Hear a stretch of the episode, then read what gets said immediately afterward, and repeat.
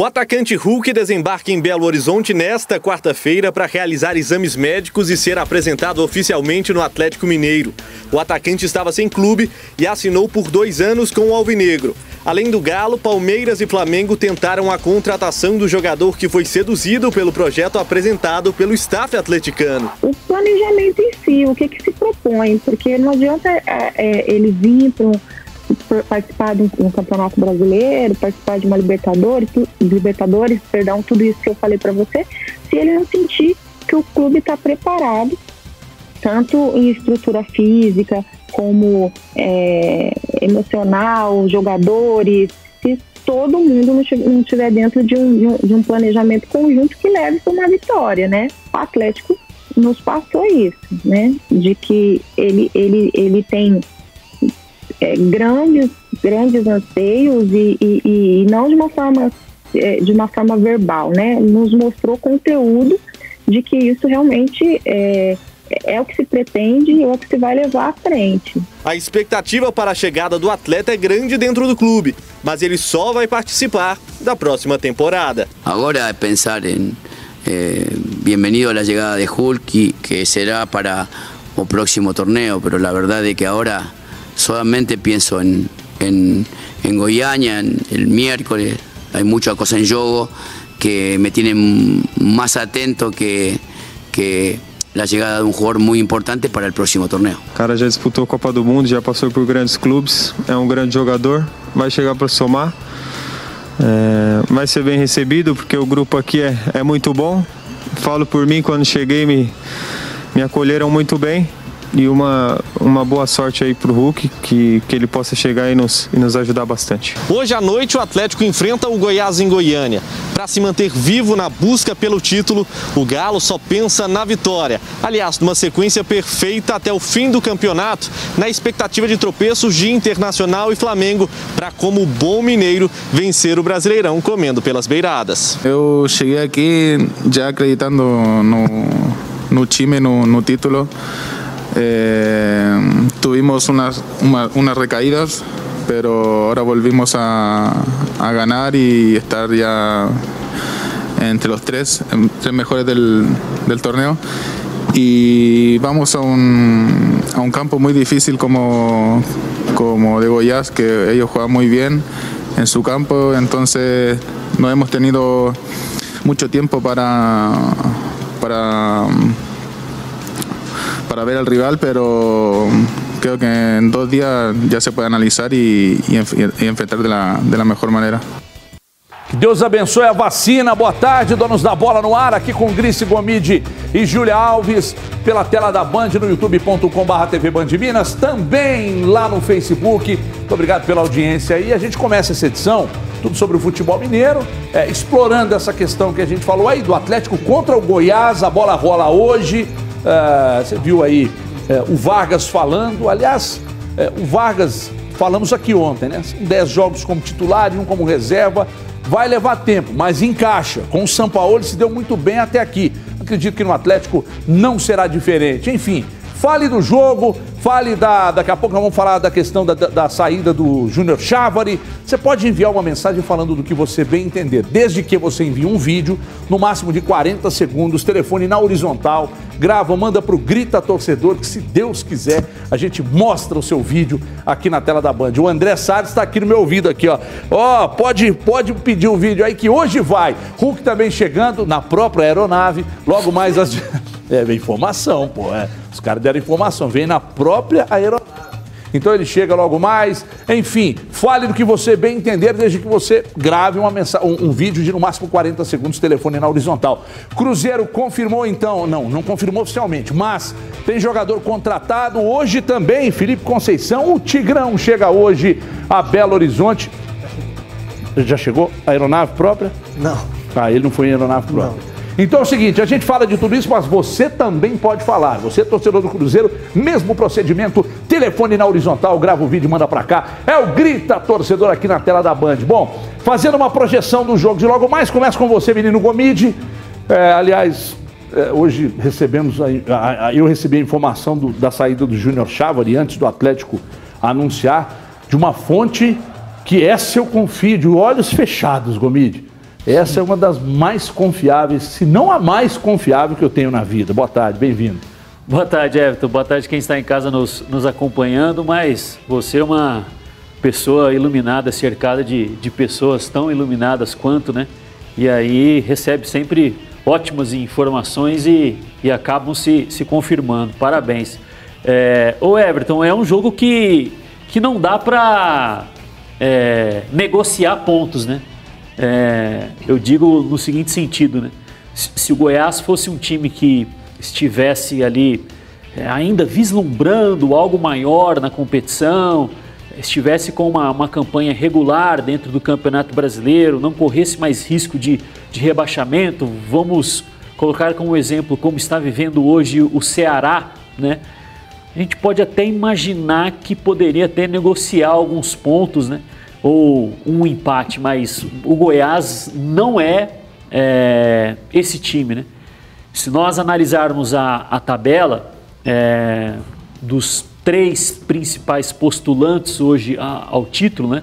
Do primeiro ao terceiro colocado, começando pelo Inter, passando pelo Flamengo e, e o Atlético, que é o terceiro. Nessa rodada, o Atlético é o, é o time que vai enfrentar o adversário mais frágil, né? O Inter tem um compromisso difícil contra o Atlético Paranaense. Esse sim ainda pensa em, quem sabe, chegar até numa zona de classificação pré-Libertadores, né? Aquele mata-mata que antecede a fase de grupos. É, o, o, Flamengo o, tem, um, tem um clássico, né? E, e, o Atlético encara o Goiás, que ainda matematicamente tem chances, né? Porque as equipes de baixo ali não estão conseguindo pontuar muito, né? Abrir margem. É, o Atlético precisa vencer, né, Everton? E é aquele tipo de jogo que sinceramente, nessas últimas cinco rodadas, Everton, é, ficar analisando muito desempenho, né? Como que o Atlético jogou? Será que o ritmo de jogo já foi, é, foi inferior àquilo que nós já vimos dentro do Campeonato Brasileiro? Eu acho que cai um pouco o viés dessa análise. Chega um momento na competição, Everton, não que o São Paulo tenha de abrir mão das convicções dele, porque isso não vai acontecer. Não aconteceu nas 33 rodadas anteriores, não é agora que vai acontecer, né? Mas se jogar mal e vencer, é o que está valendo tanto para Atlético, tanto para Flamengo, quanto para Inter. Não é o momento de, nossa, não apresentou um futebol vistoso. O torcedor está preocupado nesse momento da competição se o futebol é vistoso ou não do Inter? Você acha que o torcedor do Inter ficou mais satisfeito no domingo que ganhou de 2 a 1 um, ou porque o Marcelo Lomba foi a, talvez a principal figura do Internacional? É claro que ele fica com certo receio, né? De poder ter chegado ao empate, o Red Bull, mas ele, ele comemorou foi a vitória. Então, desempenho vistoso nesse momento, eu, eu não acredito que seja o, o, o essencial. É resultado, é, esses, essas últimas cinco rodadas é puramente resultado. Ô, Cris, você acha que, que isso é parte do, do diálogo do treinador com os jogadores numa reta final de campeonato? Pegando carona no que disse o Gomide, você acha que isso faz parte da preleção é, ou, ou não? Ele, ele, é bom, ele adapta o time da maneira que ele entende que é a melhor e tal, é, mas que isso não entra na conversa com os jogadores, de falar, precisamos vencer isso a qualquer custo. A qualquer custo, não necessariamente organizado. Claro que ele quer organização. E sendo organizado, vai ficar mais perto da vitória. Mas você acha que isso a, a gente pode falar aqui, mas ele não pode falar para os jogadores? Boa tarde, bem-vindo. Boa tarde, Everton. Boa tarde a, a, todos. Eu acho que é mais ou menos por aí, né? Eu, eu concordo com o Gomide que o importante nesse momento é vencer, mas o São Paulo sabe muito bem que jogar bem vai te deixar mais perto da vitória. Né? É, acho que dizer aos jogadores que o importante nesse momento é vencer a qualquer custo é, de certa maneira, é, relaxar os atletas com relação a desempenho e para começar a se pensar só no resultado. E querendo ou não, Everton, é, por mais que muitas vezes o futebol ofereça atalhos é, em vários aspectos diferentes, é, a gente sabe que percorrer o caminho correto aumenta muito as chances de sucesso. Né? Então, é, é, o Atlético tem jogado bem, de certa maneira, com boa frequência nesse campeonato. Né? Já falei aqui que acho que de todos os times do campeonato, o Atlético é o que menos oscilou. É, é o que a, a, distância entre o melhor jogo e o pior jogo talvez seja menor dos que estão concorrendo ao título, principalmente. É, e precisa fazer valer a tabela nessa rodada, né? Como o Gomit citou, de fato é uma, uma rodada favorável ao Atlético em termos de, de adversários, embora não espere um jogo fácil hoje à noite. Goiás vai dar aí talvez seu último suspiro no campeonato. É muito importante para o Goiás pontuar, de preferência vencer essa partida, para continuar ali com alguma chance de, de brigar nas rodadas finais. Goiás é um time que teve ali na, na, mudança de técnico, na saída do Enderson e a entrada ali do. É uma dobradinha, né? O Augusto César com o. Esqueci o nome do outro profissional que está trabalhando lá na, na, gestão do time do Goiás, mas é, é, tem, conseguiu ali dar uma arrancadinha, sair. O Goiás já era um, um, um time que praticamente imaginava já a próxima Série B. Hoje ele briga ali, né, é, ainda tem um, um respiro para dar no campeonato. Eu imagino que vai ser um adversário duro para o Atlético essa noite, mas ainda assim o Atlético é favorito e precisa vencer. Se quiser ser campeão, não dá para deixar escapar ponto hoje diante do Goiás. Ô, Júlia, nós, a gente vê o Inter com uma sequência de vitórias. É, são 10 jogos, 10 vitórias, uma arrancada impressionante do Inter. Para mim, não joga um futebol vistoso, mas é muito competitivo. E o Atlético joga o futebol mais vistoso. É, tem um ataque que marcou acho que dois gols a mais que o Inter, é, segundo ataque mais positivo da competição. Tem um treinador melhor do que o treinador do Inter. E o Inter emplacou 10 vitórias. Então não adianta secar o adversário, mas não entender a necessidade de ganhar o jogo. A tabela do Atlético, Júlia, na teoria a tabela é a mais fácil. Pegar, com exceção do Fluminense, que ainda briga ali por uma vaga Libertadores e tal, mas tem uma sequência um pouco mais fácil que a, que a sequência dos demais, com exceção do Palmeiras na última rodada, mas o Palmeiras é, é, ainda tem Libertadores, Mundial, e a gente não sabe o comportamento. Tanto que a gente viu ontem que o Palmeiras não foi o mesmo de sempre.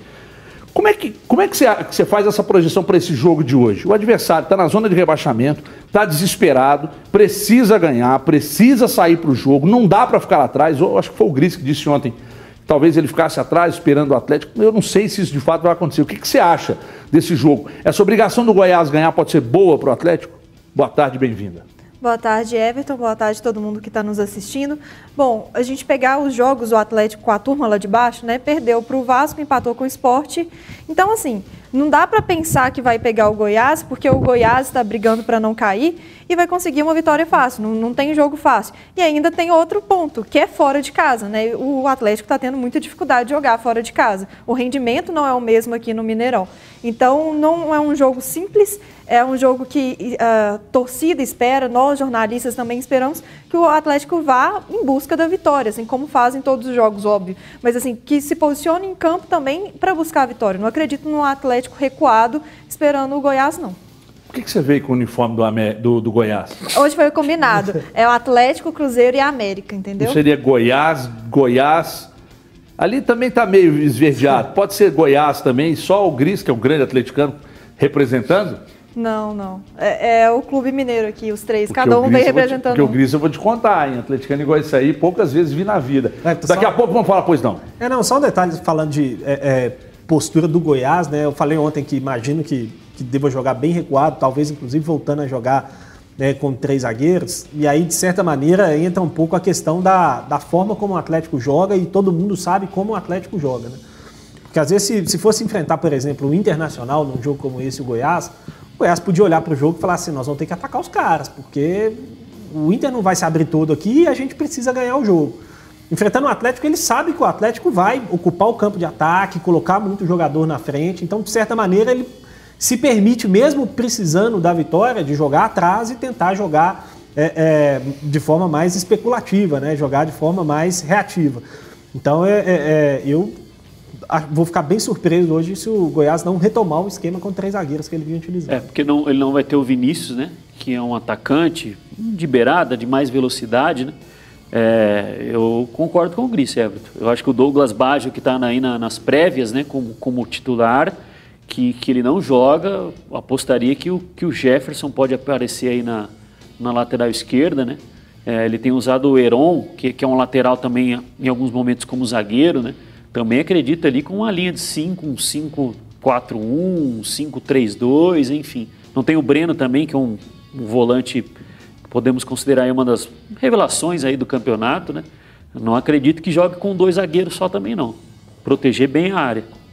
É, é aquela, aquela, aquela pegada de fazer um gol no início ali para tentar fazer o adversário se soltar, imagino que isso o São Paulo vai buscar desde o início. Fazer um gol logo de cara, porque aí pode desmontar o sistema do, do Goiás. Pessoal, é, o São Paulo recebendo então, segundo até a ESPN, né? O Nicoletti, né, que trouxe essa informação, Vinícius Nicoletti, que aliás muito bem informado, muito bem informado. Ele trouxe essa informação que o São Paulo estaria na mira do Olympique de Marseille, da França.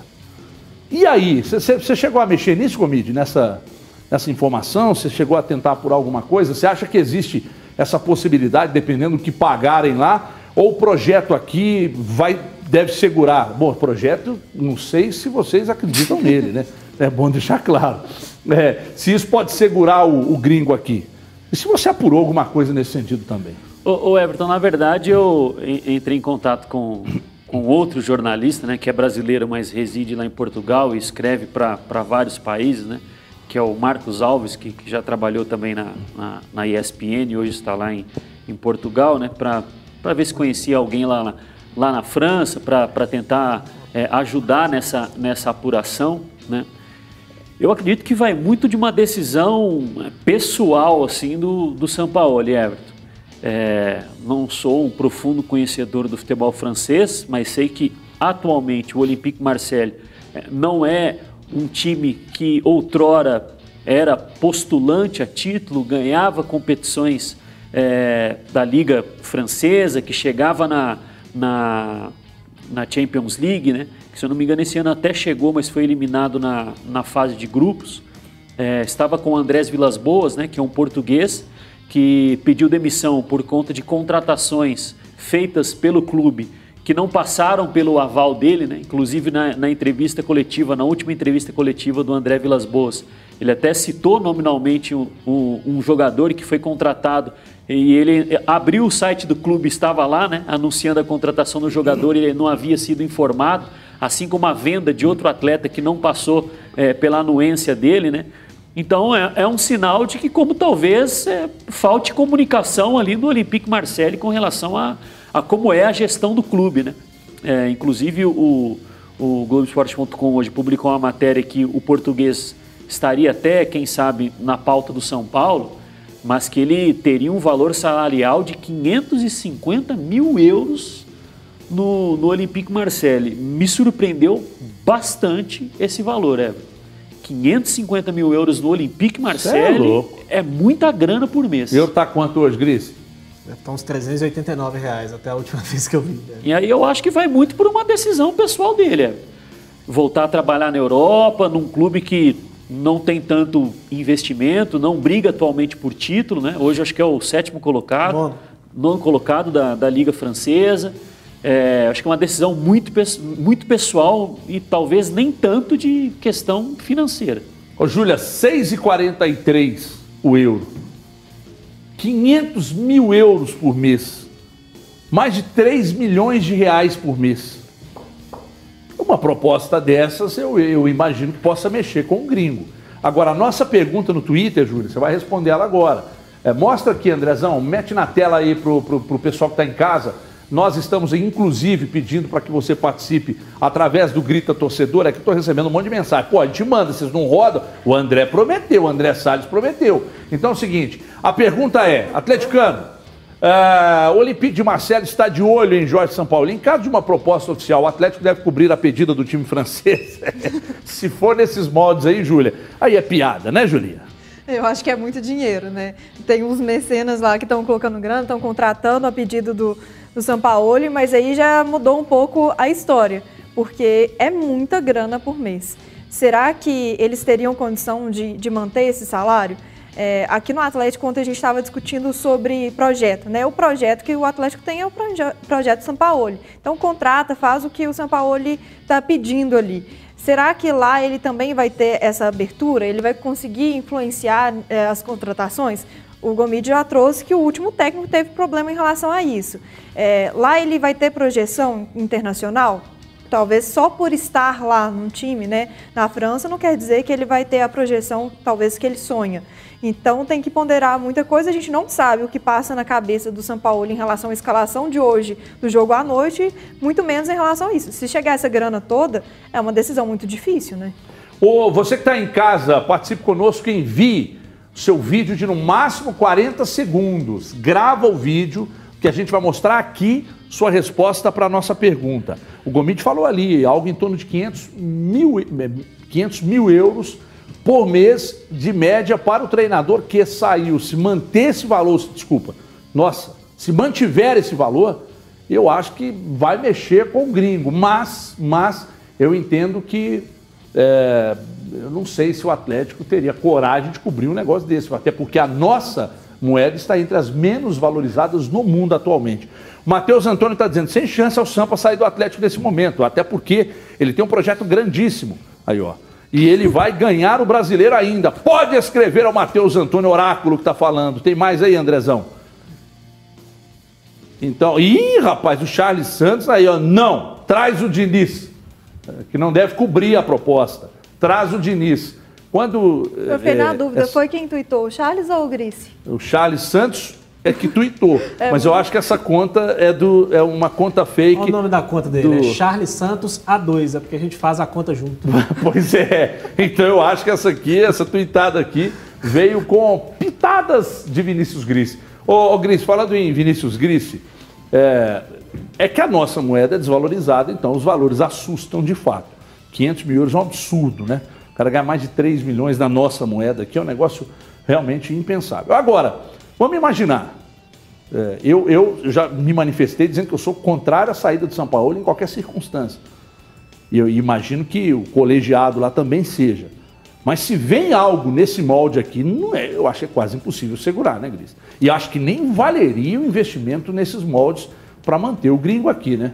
É, eu acho difícil. Só, só um detalhe, Everton. O, Felipe Didi, nosso companheiro é, jornalista que acompanha muito o futebol francês, ele fez uma boa pesquisa pela manhã nos jornais lá da França a respeito desse assunto é, e não encontrou nada a respeito de interesse do Olympique de Marseille no, no Jorge Sampaoli. Segundo ele, é, o Sampaoli era um nome, um desejo da diretoria anterior que deixou o Olympique de Marseille é, não são mais os mesmos diretores do clube, que os nomes de momento que têm sido tratados lá na, na França seriam o do, do Lucien Favre e do Marcelo Bielsa, que já foi treinador do Olympique de Marseille que tem contrato se encerrando no meio do ano com, com o Leeds lá na Inglaterra.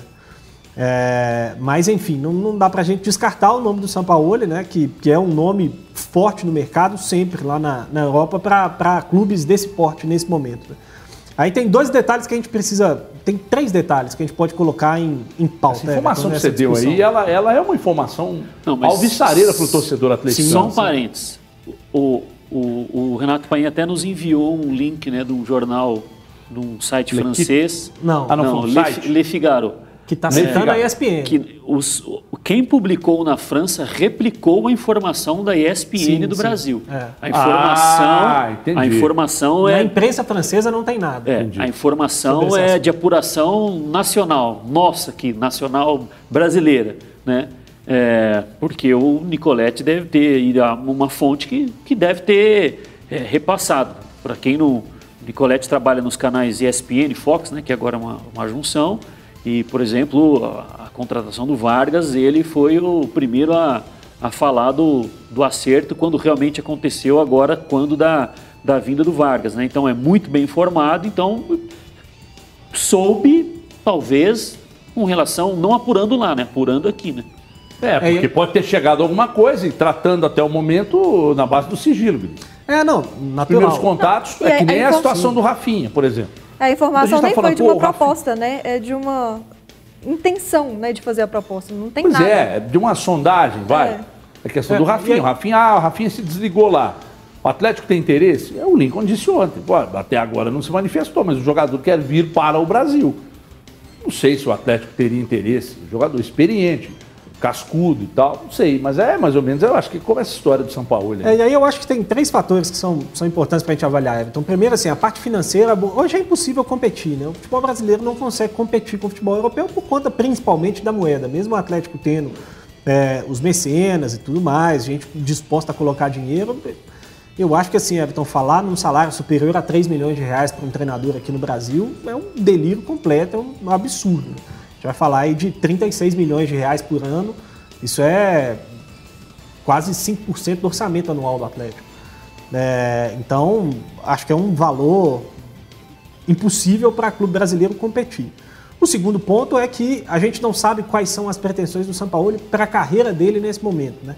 Porque, infelizmente, Everton, já ficou muito claro depois da última temporada, quando tivemos o Jorge Jesus fazendo tudo que fez no Campeonato Brasileiro e o Sampaoli fazendo também um bom trabalho, é, tivemos uma demonstração clara de que, infelizmente, os bons trabalhos aqui não repercutem na Europa. Né? O Jorge Sampaoli, o, o Jorge Jesus. Não, o do Cudê repercutiu para um clube pequeno da Espanha, né, Everton? Um clube que estava disputando um rebaixamento quando contratou ele. E o Cudê não é o... é brasileiro, né? Isso pode ter tido referência, é, é, pode ter tido relação também. É, o Jorge Jesus saiu para voltar para o Benfica por, por, conta da amizade dele com o presidente. É, e o São Paulo não teve ali uma, uma grande proposta. Né? Então, assim, se, se, o objetivo do São Paulo é se firmar novamente como um técnico de ponta lá na Europa e tudo mais, é, ele sabe que precisa ir para lá e fazer um bom trabalho lá. Não é no Brasil a gente não sabe qual é a pretensão, como eu disse, do São Paulo. E aí vem o terceiro ponto que é importante, né, Everton? Que o Gomit citou. O Olympique de Marseille hoje é um clube de investimento pequeno, que não vai chegar lá e meter dinheiro para o São Paulo e contratar grandes jogadores e montar um time para disputar o título francês, é, para fazer um papel legal na Liga dos Campeões. Ele vai ter que fazer um trabalho bem diferente daquele que ele está fazendo no Atlético, que hoje dá a ele condições de disputar os principais títulos, ainda que num nível mais baixo. Né? Então aí é, é, é, difícil a gente falar porque precisa saber qual que é a pretensão mesmo do Jorge Sampaoli para a carreira dele. Seria uma decisão é, muito pessoal, mas eu acho que financeiramente não vejo como competir, não. Estava falando ali no jogo aberto agora há pouco que pode parecer clichê, mas não é. Natural que você tem um treinador do gabarito do São Paulo, ele vai, ele vai receber sondagem, uh, por vezes vai receber proposta. Isso vale para o São Paulo, isso vale para jogador, não tem jeito. Tá, estamos caminhando para o final de um campeonato brasileiro. É, normal que e aí se a janela abre daqui a pouco, normal que as propostas apareçam. É, o São Paulo ele, fez um bom trabalho no Santos ano passado, vem fazendo um, um, ótimo trabalho no Atlético. O Atlético não tem um elenco excepcional, não tem um time excepcional. Tem um elenco bom e tem um time bom. O São Paulo faz um grande trabalho, natural que esteja na vitrine aí. É, é vamos, vamos esperar, né? Caminhada das coisas é, nos próximos dias e tal. É, falando em notícia do dia, que foi essa trazida pelo Nicolete, o Hulk também, então, já informamos aqui no início do programa, chega hoje, no final do dia, é, e aí amanhã será apresentado, né? vai fazer os exames e tal. É, e aí nós, nós, meio que já falamos muito do Hulk aqui, né? de como pode jogar, onde deve jogar o Hulk, da questão do, da força física e tal, é, chegou a ser dos jogadores mais bem pagos do mundo e tal, mas optou pelo Brasil, optou pelo Atlético, optou, segundo a advogada dele, por um projeto. Né? Então tá aí o Hulk chegando é, e chega no final da tarde de hoje a Belo Horizonte. Pessoal, a, a, aliás, eu falei a apresentação amanhã, não, a apresentação sexta. Amanhã ele passa por exames e sexta-feira a apresentação. Quem já chegou foi o técnico Felipe Conceição, que será apresentado hoje pelo Cruzeiro e a reboque, no dia, já vem a informação do Marcinho.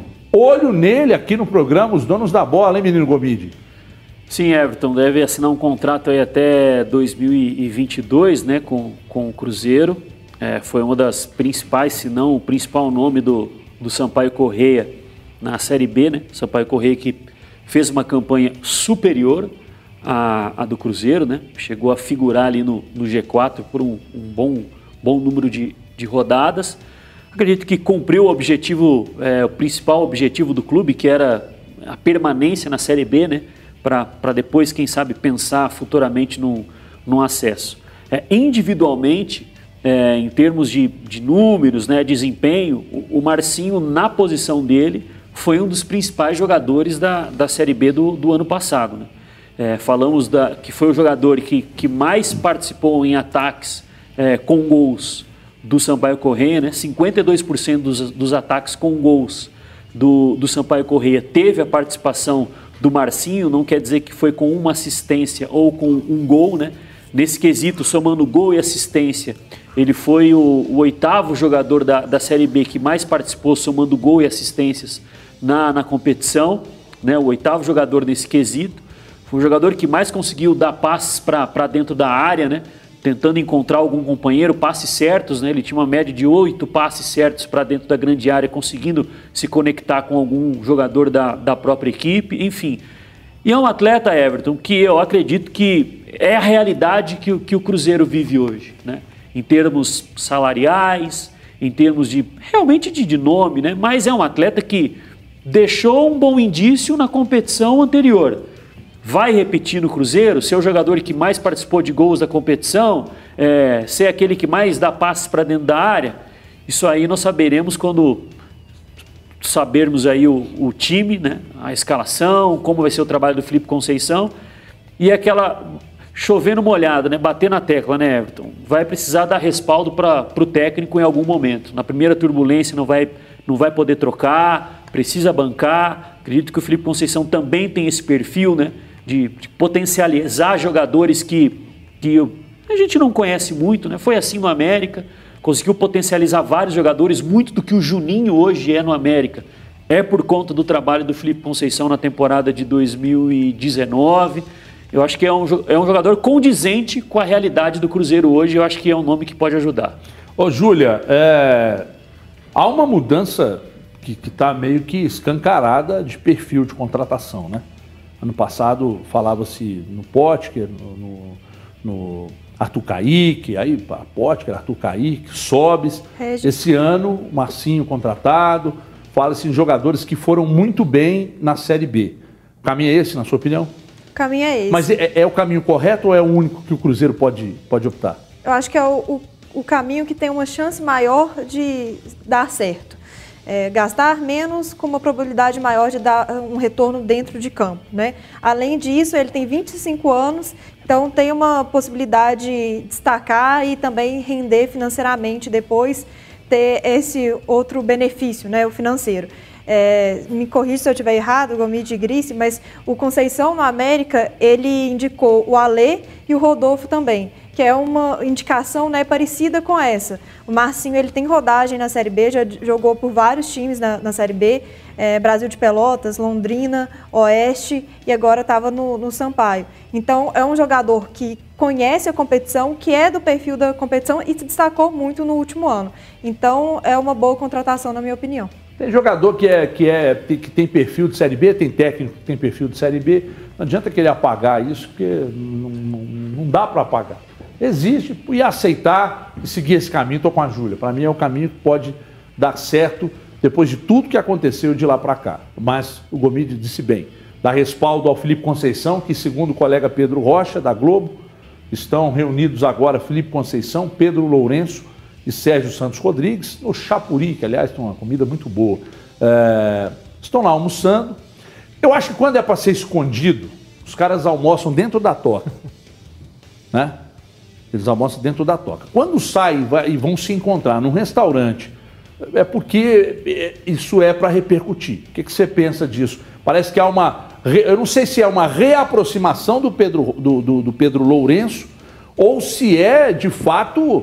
Eles estão tentando selar uma parceria onde o Pedro Lourenço seja mais atuante com dinheiro, Gris. O, o Everton, então, dois aspectos que eu queria falar e que vão, vão vão na mesma linha aí a respeito disso. Né? Primeiro que, é, de fato, me parece que há uma, uma tentativa de novo de reaproximação é, da, da, diretoria com o Pedrinho na, na expectativa de que o Pedrinho possa voltar a atuar na parte financeira do Cruzeiro, ajudar o clube é, financeiramente, porque sabem que é uma necessidade. Né? O Cruzeiro precisa, é, nesse momento, da atuação de alguém de fora colocando dinheiro para tentar colocar a coisa em ordem, senão não vai conseguir.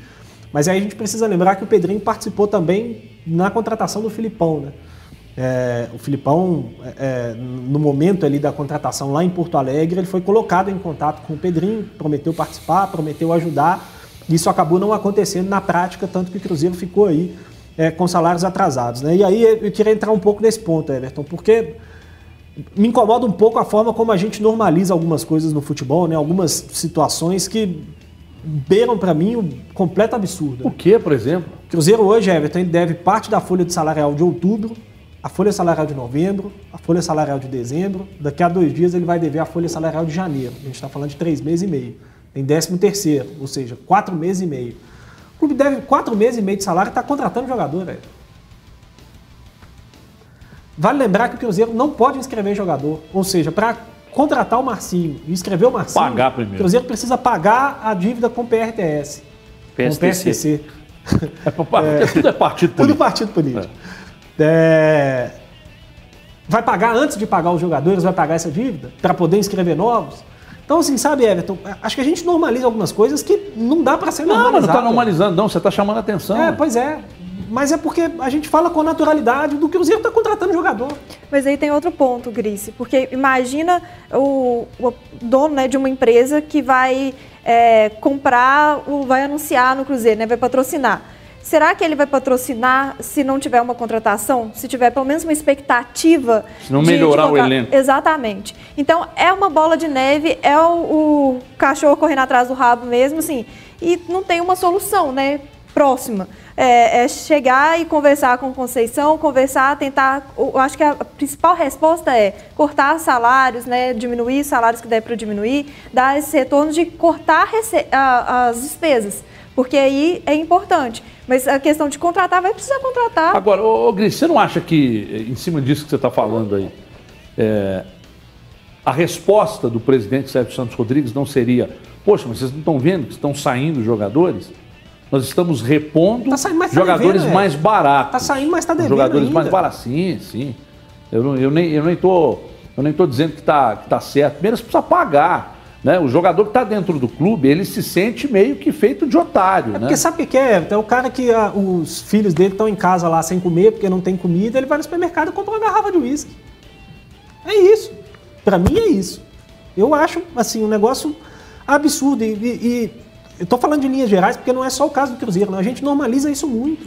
É, é clube que tá devendo todo mundo e que tá contratando jogador, que tá fazendo contrato, que tá jogando coisa pra frente. E, sabe, assim, eu me incomodo muito, sinceramente. Eu me coloco no, no lugar dos jogadores do Cruzeiro que, que tiveram aí o, o- o brilho de salvar o time do rebaixamento na Série C, mesmo com todas as dificuldades, mas que estão vendo aí, continuam sem perspectiva nenhuma de receber. É, Desde ontem estou correndo atrás de uma informação que o Cruzeiro deve anunciar o novo patrocínio ainda nessa semana, no mais tardar no início Talvez da semana até que hoje não, na apresentação do Felipe Conceição, Acho- esse almoço de hoje possa trazer boas novas. Não, talvez sim, mas o, o- o- o patrocínio que, que eu sei que o Cruzeiro tem engatilhado, ele deve ser anunciado aí, se não no fim dessa semana, no início da semana que vem. É, tem buscado algumas soluções para tentar colocar as coisas em dia, mas assim, Everton, a gente vai estar falando de quatro, quatro folhas e meia né, de salários atrasados. Isso aí, colocando muito por baixo, vai dar perto de 20 milhões de reais. né? Não tem patrocínio do Cruzeiro que vai salvar, não. Vai precisar de outras alternativas. E Repito, enquanto não tiver essas alternativas, eu acho um contrassenso falar em contratação de jogador. É, ah, mas eu acredito que pelos próximos dias outros nomes serão anunciados. Talvez hoje o, o presidente fale sobre o pagamento eh, da, da multa para voltar a registrar jogadores e pelos próximos dias o Cruzeiro deve anunciar pelo menos umas- mais dois nomes. Aí vai exatamente ao encontro do que você está falando, né? De contratar, porque precisa contratar, eh, mas quem está no clube vendo a situação. eh, bom, a cada dia que passa, ela fica pior, né? Porque a cada dia que passa, o atraso, obviamente, vai, vai aumentando. Ô, Gomit, você queria acrescentar alguma coisa sobre, sobre esse assunto aí, de contratar e, e- e estar devendo, de contratar, mas não poder registrar, por exemplo?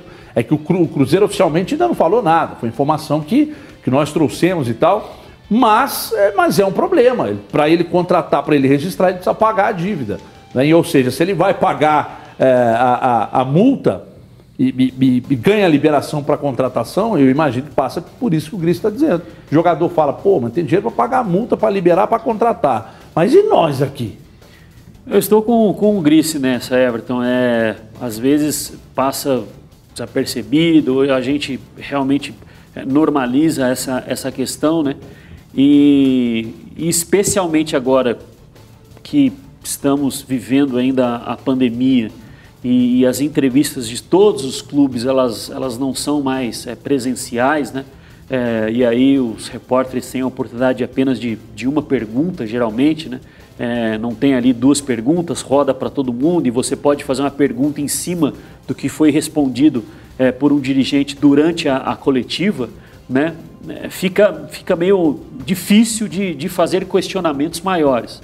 E é algo que a gente sempre escuta e que, que às vezes também é, não, não colocamos um, um contraponto, é, é o argumento do, dos dirigentes em, em, dizerem que ah, está tudo dentro do, do, orçamento, ah, o jogador veio sem custos, é, como, se, como se o salário não fosse um custo, né, Everton? Seja qual for o valor, seja qual for o atleta, o salário é um custo.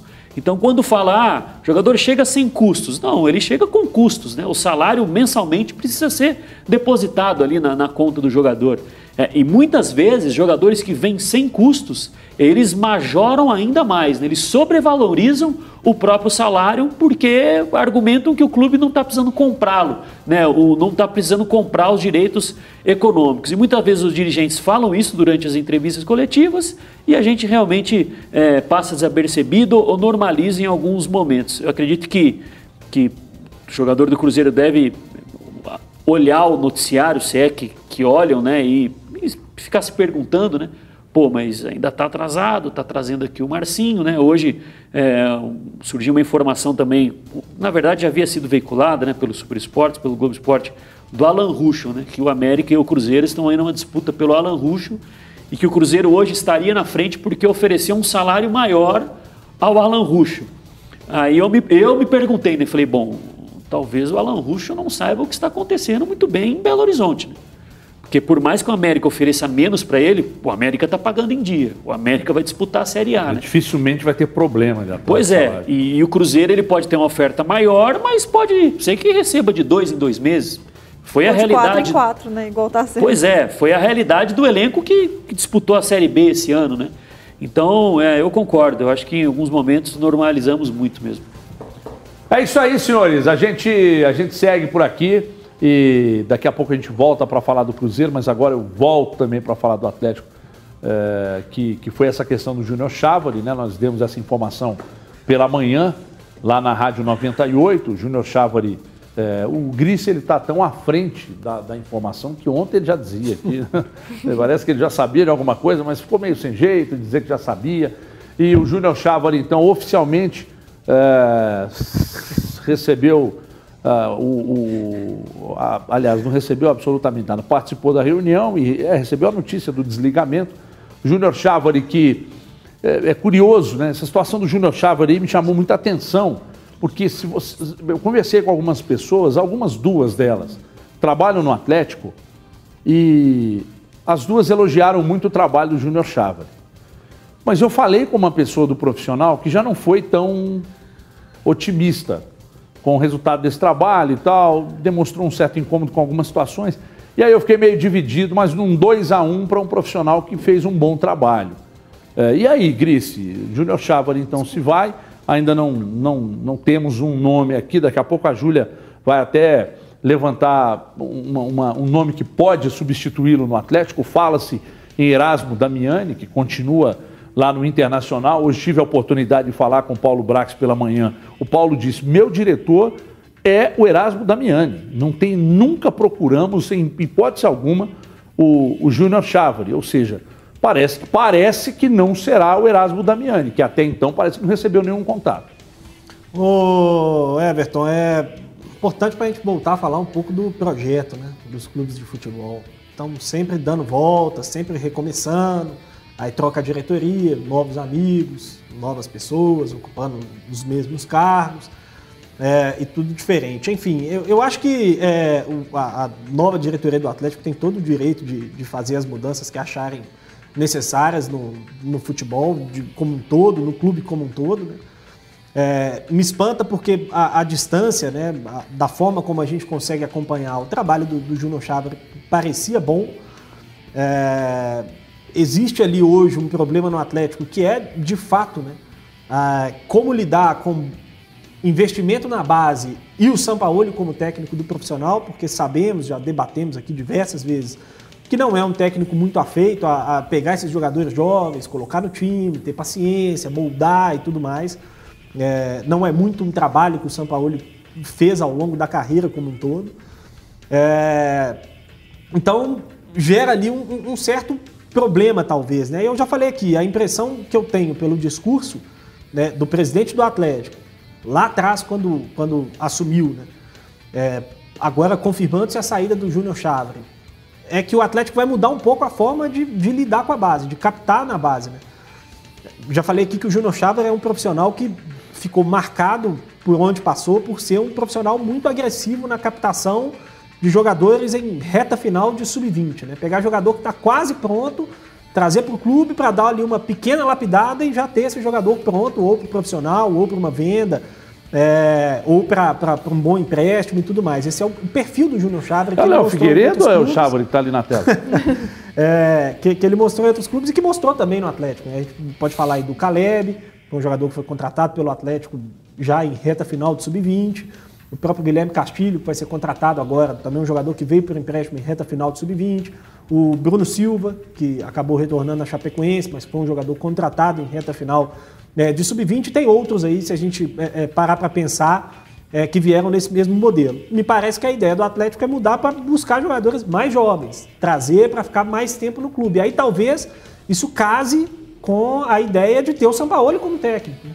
Porque já que não vamos aproveitar os caras agora do, saindo do sub-20, não tem por que ficar investindo em jogador para o sub-20.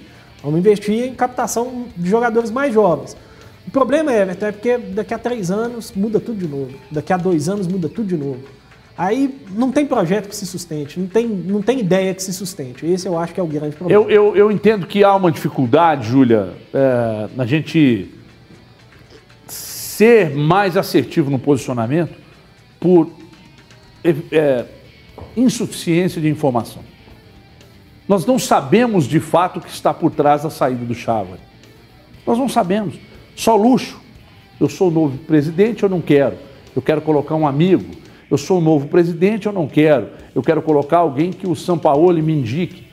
Eu estou dispensando porque o trabalho a gente avaliou e não gostou do, do, dos resultados. Eu não sei.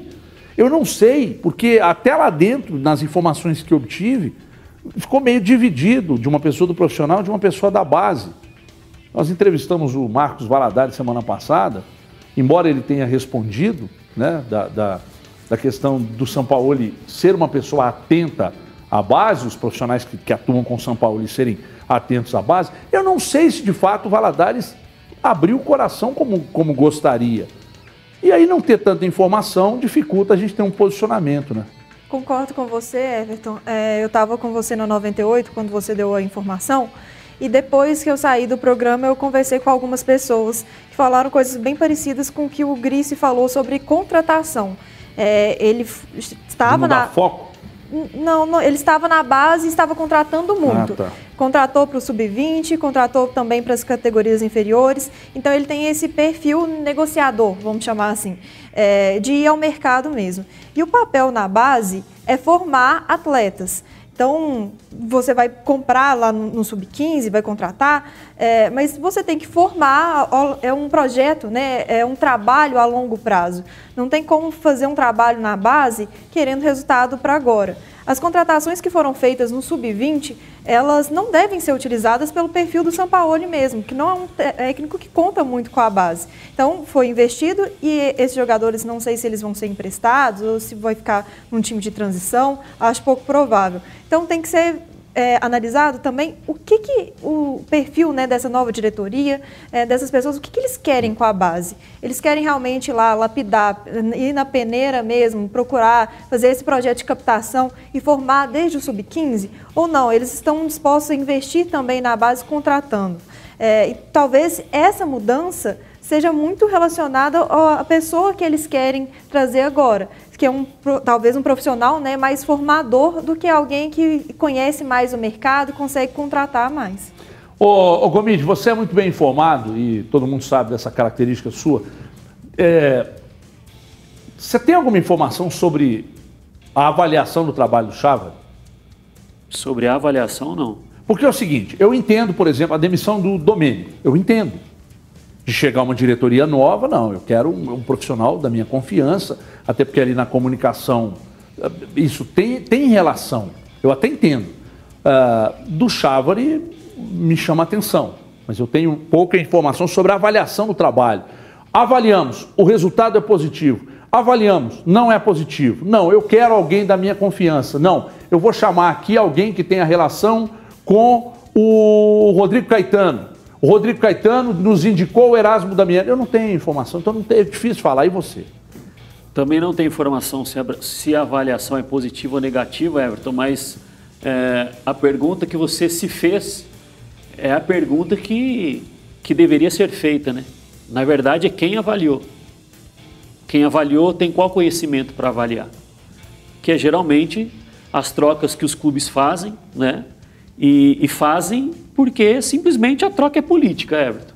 Pelo menos na minha visão. E, e aí eu, eu acredito pelo seguinte: é, o Atlético passou por uma troca de, de presidente, que pode ter uma visão a respeito de categoria de base completamente diferente à visão do antecessor que contratou o, o Júnior Chave.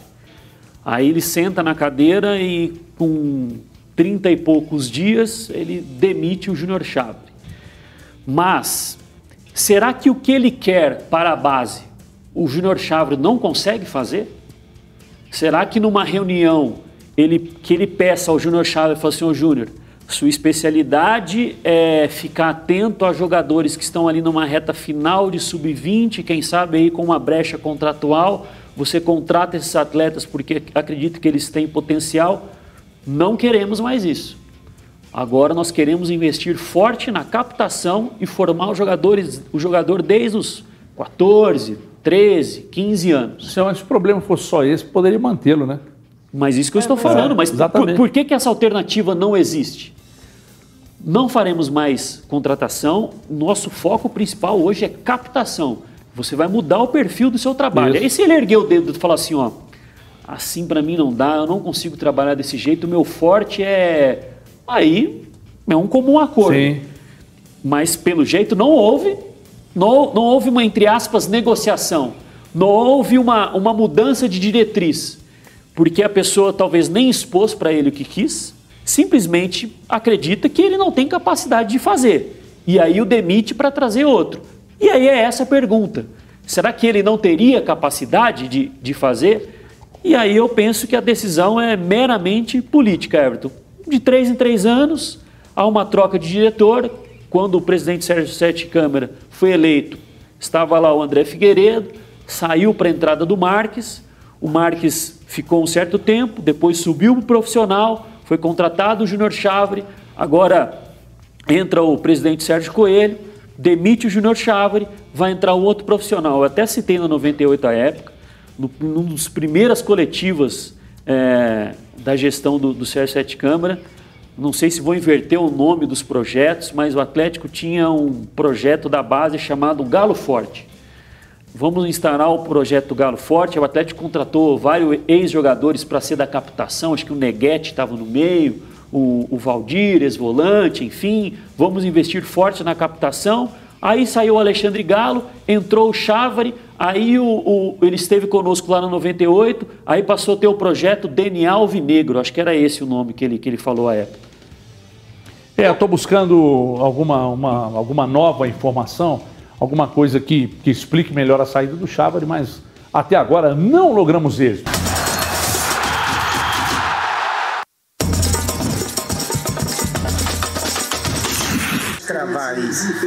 Nacho Hernandes é do Galo, vai chegar semana que vem. Elcio do Lindé, atleticano doente. Galera, dono da bola, boa tarde, nação atleticana. É o seguinte, acredito eu que o Sampa não vai não. Ele sabe que o projeto do Galo é enorme. Tem uma projeção bem maior que qualquer time da. Valeu! Boa tarde, donos da bola. Vem aqui pedir, né? Pô, eu não acredito que o São Paulo vai deixar o Atlético, não. Então, é um momento de, de união aí, é, pedir né, o cara ficar, porque no Brasil, vou falar com você, tem poucos treinadores, mas poucos treinadores mesmo, que estão assim, é, no nível alto. Hoje você vê o Abelão aí, o Abelão tá meio. tá aí na sorte, aos trancos e barrancos. Renato Gaúcho tá mais ou menos. É, o Rogério Senna é outro também que poderia estar tá no alto, mas tá daquele jeito. Eu acho que o Atlético não deve segurar o São Paulo, os valores são estrondosos. e nem o futebol brasileiro, nenhum clube terá essa condição, nem mesmo o Flamengo, o Palmeiras, que seja. E se ele ficar, logicamente, vai ser muito bom, porque a filosofia dele é uma filosofia nova. Pelos erros e acertos, nós estamos ali lutando pelo título, né? Demos algumas bobeiras fora de casa, mas acho que o, o, o São Paulo vai ficar assim, pelo projeto de ser campeão que ele precisa. Boa tarde, dona Zabola. Ô Everton, o programa não é bom não, viu? O programa é bom, é bom. Deixa eu te falar uma coisa aqui, meu recado vai pro Sampaoli. Ô seu Zé Bochecha, põe o Tardelli pra jogar, o seu argentino teimoso do caramba. Mas você também é bom, viu? É bom. Um abraço. Ai, ai, ai. Achava que doido era só aqui, mas tô vendo que aí, aí em casa tem também. Quando ele falou seu Zé Burro, eu falei, agora fu, ferrou. Esqueceram de conferir o vídeo. Do caramba. Ainda bem. Pessoal, do- duas situações que a gente vai falar na volta, né, André? Então, é, sobre a questão do Nátio Fernandes, é, eu, eu, eu apurei aqui com, com uma pessoa que me disse que, bom, o que essa pessoa tem de informação é que ainda não fechou, que apenas avançou, o Atlético está trabalhando em cima dos, estaria trabalhando em cima dos valores, mas que ainda não fechou, que não tem nada fechado. É a informação que eu tenho, mas tem tantos colegas que, que apuram com outras fontes, de repente até fontes né, que estão com, com mais informações e tal, mas aqui a, a minha fonte me disse aqui é que está tentando avançar, trabalhando os valores, mas que pode acontecer, porque os valores pedidos pelo River, o Atlético não aceitou, o Atlético teria feito uma proposta bem mais baixa e o River está tentando alinhar com o Atlético sobre o Nath. É o que eu tenho de informação. Sobre a questão do Rafinha que eu disse agora há pouco, é, em momento algum eu disse que o Atlético fez proposta pelo Rafinha. O que eu disse aqui é que o Lincoln, que é o agente do Rafinha no Brasil, disse ontem que o Rafinha quer voltar ao Brasil e que seria natural que, de repente, o Atlético demonstrasse interesse. O Lincoln tem uma excepcional é, é, convivência dentro do Atlético, vai. Ele se, ele se dá muito bem com as figuras do Atlético. Então seria algo absolutamente natural. Quer dizer, só não é natural porque o Atlético tem o Guga e tem o Mariano. Trazer o Rafinha, e aí só se se indicasse a saída, por exemplo, do, do, do, do Guga, que não é nenhum absurdo também falar disso. Eu não disse que vem. O Schalke 04, segundo o próprio Lincoln, é que fez uma sondagem pelo Rafinha. O Rafinha disse que gostaria de ver todas as propostas e tal, mas que a vontade do atleta é voltar, é retornar ao Brasil. Então, palavras do agente do Rafinha. Agora, em momento algum eu disse aqui que tem proposta do Atlético na mão do Lincoln pelo, pelo Rafinha. Isso eu não disse. Beleza? Obrigado pelo Grita Torcedor, pelos vídeos, valeu demais pelas participações. Hoje o André Salles cumpriu, prometeu de rodar e cumpriu. E eu queria, antes da gente. Nós vamos falar sobre o Cruzeiro também na volta, é, e, e tem Grita Torcedor de torcedores do Cruzeiro. Só que eu queria chamar a atenção porque agora o programa está no Spotify, é isso mesmo. Você tem aí o aplicativo do Spotify, é só clicar e digitar lá. Os donos da bola, Minas. Aí é Minas ou MG, André, que tá lá, hein?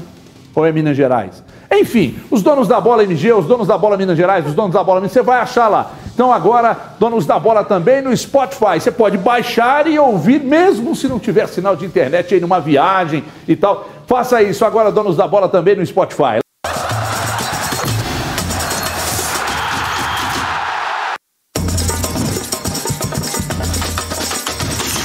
Boa tarde, donos da bola. Meu nome é GT Júnior, sou aqui de Betim. Gostaria de fazer uma pergunta. O seguinte: o Cruzeiro está vendendo a sede, o Cruzeiro está vendendo algumas coisas dele aí. Será que a justiça não pode bloquear esses bens que o Cruzeiro está vendendo? Não, porque tem muito jogador na justiça contra o Cruzeiro. Será que a justiça não pode bloquear esses bens, não? Gostaria que você respondesse para mim. Obrigado. Boa tarde. Ô Everton, boa tarde a você e a todos aí do programa. Eu acho que o Cruzeiro está fazendo uma coisa certa, contratando jogadores que foram destaques, principalmente nos clubes da Série B, que jogaram o ano todo, fizeram um bom campeonato e tentando trazer esses jogadores. É a realidade do clube no momento. Não adianta o torcedor querer sonhar com um jogador que ganha fortuna, sendo que o clube não está em condições de pagar aquilo nesse momento. Então eu acho que o caminho é esse aí mesmo. E paciência com o Felipe Conceição, que dando tempo a ele, acredito que vai desempenhar um bom trabalho no, no Cruzeiro, que é o Lucas de Aí Itapecerica, rapaz. Já trabalhei numa rádio de Itapecerica, me lembro como é que era o nome dela, Conquista. Acho que hoje não existe mais a rádio. Ou mudou de nome, não sei. Era do Chico Preto aí, de Itapecerica. Trabalhei aí. Legal, Itapecerica é uma cidade aprazível, gosto muito daí. Cidade de Guilherme Amaral, baita de um jornalista. Tinha que estar com a gente aqui, porque esse é bom demais. Ô, senhores, nós, nós vamos falar daqui a pouco sobre essa questão da declaração do, do diretor da base do Cruzeiro, mas no prorrogação daqui a pouco. Mas agora informação para você que ainda não sabe, né? É, Louco Abreu vai jogar o Campeonato Mineiro 2021 pelo Atlético de São João del Rei. Uma, uma, uma baita de uma atração, hein, Júlia? Louco Abreu, 44 anos de idade, estará no Atlético. Tá fino o rapaz, hein? Os estaduais, eles proporcionam isso, né, pra gente, essas figuras que às vezes estão esquecidas, a gente não vê e que fizeram história no futebol. Muito legal isso no, no Campeonato Mineiro. Mais um, né? No, nos outros anos já tivemos. Ah, caramba, é legal demais, viu, Gris? Muito legal, Everton. Mais uma justificativa para a gente defender o fim dos campeonatos estaduais, né? Menor sentido, Everton. 44 anos, vai jogar contra o Atlético que está investindo 100 milhões de reais. Vai falar lá pra cidade lá, você é muito Ah, azedo. não, não você dá, precisa tomar um comprimido de belezol pra você ficar beleza. Impressionante, você recritica tudo. Homem azedo. Nem sua mulher tá te aguentando. Falou comigo que já tá largando, pediu a papelada. Viva o Atletique, viva São João Del Rei, viva Louco Abreu. Vai, eu quero ver o Louco Abreu quando tiver na entrevista com os repórteres, ele sai espanando geral. Louco Abreu lá em bichinho, tirando bom. foto lá na Casa Torta. E dando aquelas cavadinhas nas cobranças de pênalti, vai ser lindo demais. Bom, começando agora a prorrogação, né? Mas tem que ver se a Lumena vai deixar, né? Tem que ver se ela autoriza de começar a prorrogação. Ela não deixou co- cortar a grama do Mineirão hoje. Eu achei sensacional o Mineirão hoje fala. Ah, não, o Mineirão não fala, né? A assessoria dando uma zoada disso aí. Pensamos em cortar a grama do Mineirão, mas tem que ver se a Lumena vai deixar. Você é louco, que mala sem alça, hein? Você tá é doido. Como é que vai ser a ordem das eliminações lá, Gris? Quem que nós vamos eliminar na ordem? Nego Primeira- Di, Nego Di primeiro. Ah, não, a Carol com K não? Não, deixa elas lá mais um pouquinho. Deixa mais um pouquinho. Fazer mais raiva de nós. raiva, é. É. Nego Di primeiro. Então, primeiro o Nego Di, baita do Mala também. Mala. É, na sequência, Carol com Carol K. com K. Depois a Lumena. Depois a Lumena. E depois, tem depois mais? o que vier, Ah, depois, É, depois o que vier, Ah, é, qualquer um. Bem Eu diante. gosto muito da Carol Dias. Acho ela bacaninha, que eu lembro dela na novela lá. Acho ela bonitinha demais. E ela, é- e ela é, é- Ela precisa só dar acordada também, né? É Carla Dias, o que, que eu falei? Carol. Carol Dias? Você falou foi Carol, é Dias, Carla. Desculpa. É, desculpa. Carol é com K. Ô, senhores, hoje, é, ontem, numa entrevista para um, para um canal no YouTube, como é o nome do canal, Júlia? Desculpa. Somos gigantes. Somos Gigantes, o diretor da base do Cruzeiro, Gustavo Ferreira, disse algo sobre. Bom, o que nós oferecemos aqui é tão bom que às vezes deixam os garotos alienados. Então nós precisamos criar aqui o dia da dificuldade. É, o dia da dificuldade é cortar, seria cortar aquilo que eles têm de privilégio, aquilo que eles têm de muito bom, aquilo que eles têm de padrão, que é um padrão de base no Cruzeiro, um padrão bom, segundo informações. E aí hoje pela manhã eu disse que é, a maioria do- dos jogadores que vão para a base de clubes tem uma vida muito complicada, muito difícil, de um- uma vida sofrida. A maioria, não estou falando que são todos. Gustavo Blanco, por exemplo, quando passou pela base, não tinha uma vida sofrida, porque vinha de uma condição melhor, e vários outros jogadores. Mas a maioria ali é de uma vida sofrida.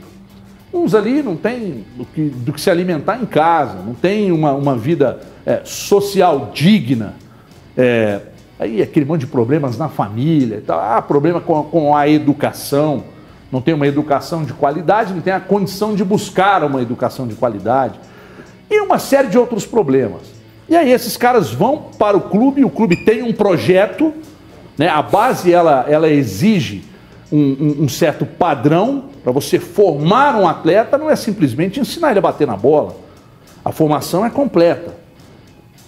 Então, esses caras já vêm com, com, com uma origem difícil, complicada, por vezes cruel, e aí ele entra no clube, e aí o diretor diz que quer ter o dia da dificuldade para tirar um pouco da alienação e do conforto desses caras.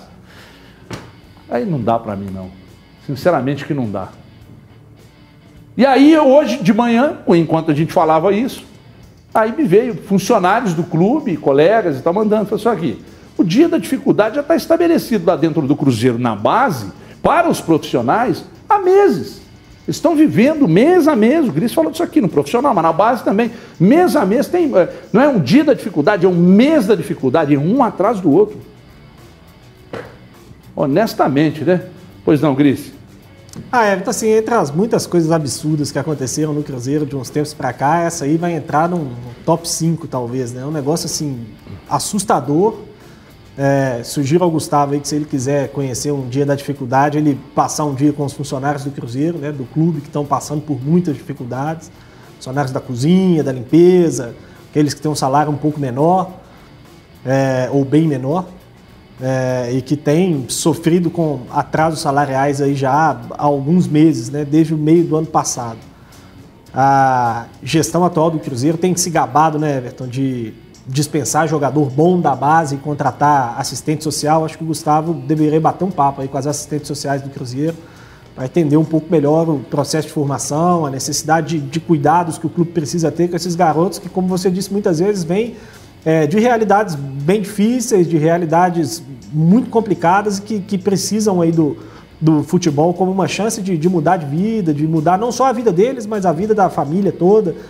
É, enfim, uma declaração extremamente infeliz. Já vamos aí para é, mais de 12 horas que ela foi feita e nenhum posicionamento a respeito do clube, a respeito do próprio Gustavo é, sobre essa situação. Enfim, é, extremamente infeliz, Everton, para não dizer outras coisas. Acho que, como você disse muito bem aí, o dia da dificuldade já está implantado no Cruzeiro há muito tempo. Será que o Gustavo Ferreira, que fez a petição do Dedé na justiça?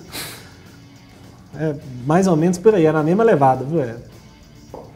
E aí, Léo Gomide, por gentileza. Aliás, o canal, esse canal que, que rolou a entrevista é o canal do Pablito. Estava me dizendo aqui que é o canal dele. É, então, obrigado aí estar assistindo a gente. Obrigado pela audiência aí, Pablito. Ô, ô Everton, é, assim, eu respeito quem pensa o contrário, mas assim, eu não sei, eu, eu, não- eu, não, eu, não, eu não normalizo essa questão de que a pessoa, para aprender a, a dar valor às coisas, ela, ela precisa sofrer primeiro. Né? Eu, eu não entendo essa, essa linha de, de raciocínio. Né?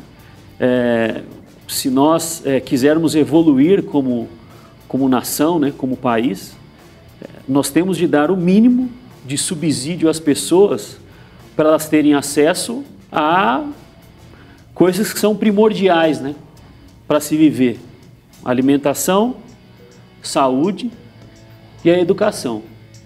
Esses três pilares, eu acho que consegue fazer com que as pessoas tenham é, um, um mínimo de discernimento sobre o que é certo e o que é errado na, na vida. Né? E aí eu não digo que precisa ter uma, uma, uma vida de luxo. Os países desenvolvidos têm várias pessoas que, tem várias não, a maioria da população, elas vivem acima da linha da pobreza. Né? Estamos aí em, em- em- meio a, uma- a um debate né, na, no nosso parlamento, né, do- no nosso governo, se o auxílio emergencial será ou não é, prorrogado no Brasil por conta dos efeitos da pandemia. E que, caso não seja, é, o aumento né, da parcela da população que vai viver abaixo da linha da pobreza vai aumentar significativamente. Se nós, somos um, se nós fôssemos um país mais desenvolvido, talvez esse debate ele nem estaria em, em, em voga. Né? Então, assim, as pessoas têm que ter um mínimo para ver, que é a saúde, educação né? e, e a alimentação e o emprego. Só que nós somos um país que, que não consegue né? suportar isso por N problemas que sabemos todo mundo. Então, acho que é uma declaração muito infeliz. Eu acho que qualquer jogador que, que, que preza aí, é, chegar a, a ser um grande destaque do, do Cruzeiro é, futuramente, ele não precisa de sofrer para aprender a dar valor àquilo ali. Né? É, justamente essa questão da- das assistentes sociais é um processo socioeducativo. Né? A pessoa não precisa sofrer na pele, ela não precisa passar fome para aprender a dar valor lá na frente ao que viveu para chegar em um determinado ponto. Não, ela precisa ser educada, né? Mas essas pessoas, muitas vezes esses jovens, eles são excluídos da, da sociedade, né? Eles têm pouca educação, a família passa muita dificuldade, eles têm de trabalhar até é, com idade que não pode, muito cedo, enfim, é lamentável, né? Ô, Júlia, o, o papel do clube de futebol que se dispõe a ter uma categoria de base é, é fundamental na formação e o comportamento, por isso é tão importante se escolher bem os profissionais que lidam diariamente com esses garotos, porque ali você está formando cidadão também, ou cidadãos também. Né?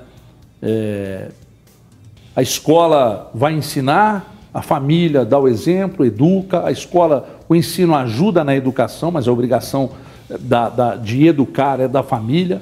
Não adianta dizer, os próprios professores falam sobre isso. O clube participa do processo de formação. Né? Então, o cuidado que você precisa ter com os profissionais de base é muito importante, é fundamental para o resultado desse processo de formação. E, é. e me assusta, né? Quando vem uma declaração é, desse jeito, porque eu imagino o seguinte: isso foi para o ar, numa live. E quando há uma preleção para os garotos lá dentro?